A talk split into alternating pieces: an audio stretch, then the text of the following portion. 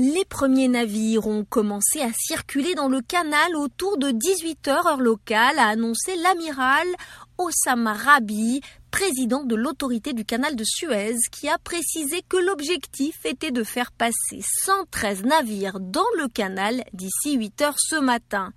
Au total, plus de 400 navires chargés de marchandises, de pétrole ou encore de bétail étaient restés bloqués aux deux extrémités du canal et dans le grand lac amer, un lac salé au milieu de celui-ci.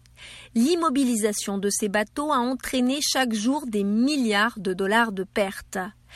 La reprise du trafic hier lundi a levé les inquiétudes qui pesaient depuis mardi dernier sur le commerce international, dont 10% transitent par le canal.